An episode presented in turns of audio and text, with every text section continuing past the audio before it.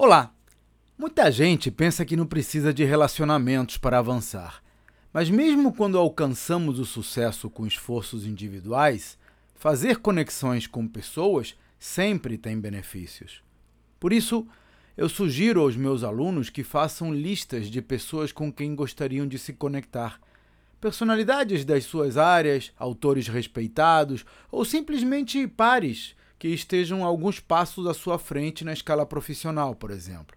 Você pode simplesmente mandar um e-mail sugerindo um encontro para trocar ideias, e fica mais fácil ainda se você compartilhar algo em comum, como ser ex-aluno ou membro de alguma associação, por exemplo.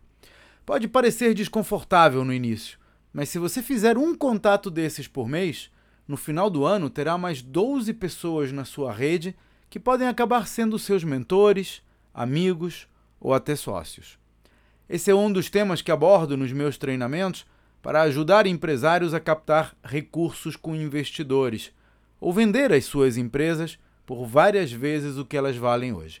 Conheça os detalhes no meu site claudionazajon.com.br. Até a próxima.